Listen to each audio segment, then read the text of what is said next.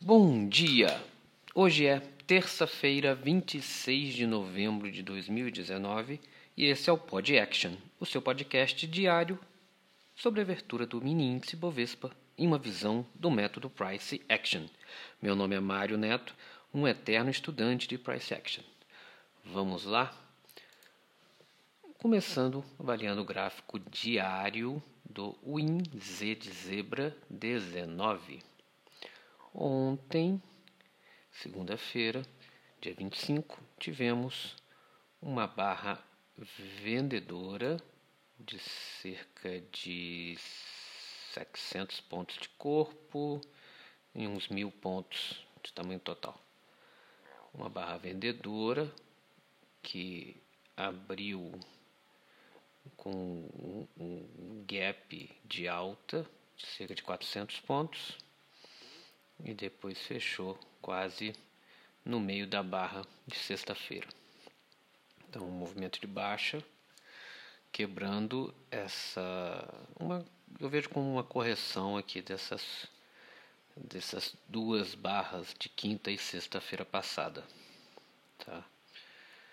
É aqui importante que tínhamos aqui um magneto forte no 108,985 e eu enxergo isso como uma falha de rompimento desse preço do 108,985, que é o topo do dia 12 e de sexta-feira.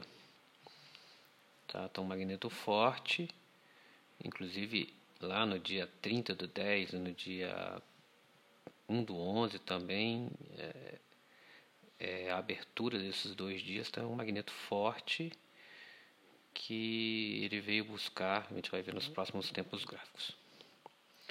Nos 60 minutos,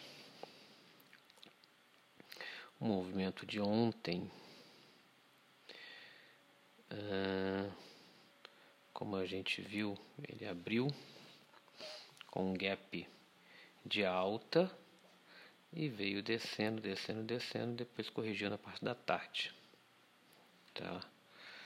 Então a gente estava monitorando aqui no 60 e 109 130 que ele não conseguiu fechar nenhuma barra acima então foi claramente uma falha de rompimento. Eu havia falhado para a gente acompanhar a falha de rompimento ontem e ainda não veio fechar esse gap que a gente comentou aqui do 106 950 107 520 esse gap ainda está aberto então ele pode vir, vir a fechar isso hoje. No 30 minutos, em 30 minutos, é, o movimento de ontem, como a gente falou, foi um. Ele desceu, abriu muito alto, desceu e fez simplesmente uma correção aqui. Ah, também não chegou a atingir, só uma falha de rompimento, mas a primeira barra foi fechada acima aqui do 109,210. No 15 minutos, a gente vê que o dia de ontem foi muito, muito, muito lateral, hum, com alguns, alguns movimentos sobrepostos na parte da manhã, na parte da tarde, teve muita sobreposição durante o dia.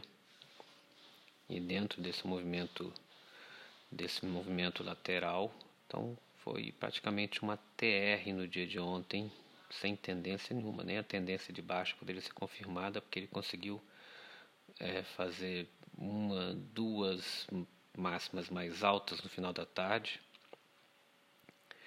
e as mínimas mais altas também, demonstrando que o movimento estava lateralizando. Isso aqui se tornou um quem conseguir traçar aqui desde a mínima aqui do dia 22 com a máxima de ontem, vocês vão ver que é um triângulo se fechando. Então, estamos no modo rompimento nesse momento. Nos 5 minutos, é, fica bem mais evidente essa, essa lateralidade que foi o dia de ontem, tá? Um range muito pequeno tá? Mil pontos praticamente, não chegou nem a dar mil pontos. Não, exatamente mil, mil e oito pontos. Então um range muito pequeno, um movimento é, com, com um corpo vendedor.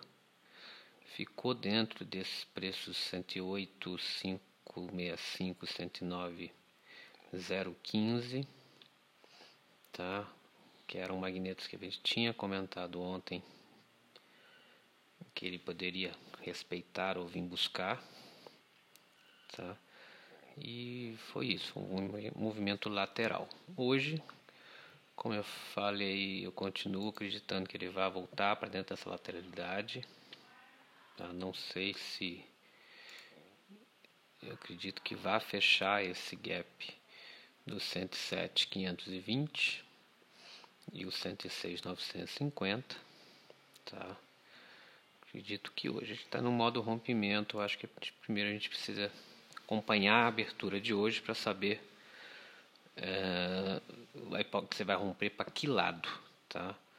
Mas eu apostaria que se romper para baixo, que é a minha que eu estou vislumbrando aqui, porque eu vejo aqui no diário um movimento bem lateral e sobreposto. Não estou vendo ainda muita força, são foram duas barras compradoras, mas logo depois de duas barras vendedoras na semana passada. Tá? Então eu não vejo muita força, apesar dessas duas barras sequenciais serem compradoras e a barra da quinta-feira não ter muita urgência, ela não ter sombras. Tá? Foi um movimento, na minha opinião, um pouco climático de quinta-feira. E eu acho que o dia de ontem demonstrou isso, né? Que não deu continuidade nessa nessa tendência de alta. Eu acredito que ele vai voltar para dentro dessa lateralidade. É, nós já estamos cerca de 23 períodos, tá? Considerando aqui um, se a gente começar lá do dia 22 do 10, tá? Como uma lateralidade, a gente estaria com 22 ou 23 períodos 23 dias dentro desse movimento.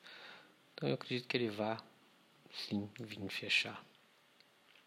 Esse gap aqui é o que eu vou monitorar e se ele for para cima, eu acredito que esses preços aqui da máxima histórica ele possa vir buscar hoje.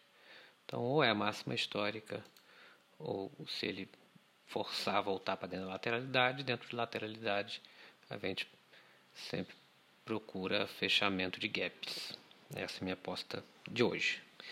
Calendário econômico hoje só tem notícias de venda de casas, confiança do consumidor meio-dia, notícias americanas, não tem mais nada, nada que impacte tanto o nosso mercado. E é isso, pessoal. Bons trades para todos e até amanhã com mais um Pod Action. E só mais uma coisa. Segundo nosso mestre Al Brooks, a todo momento é possível estruturar um bom trade na compra e outro na venda, variando risco, retorno e probabilidade.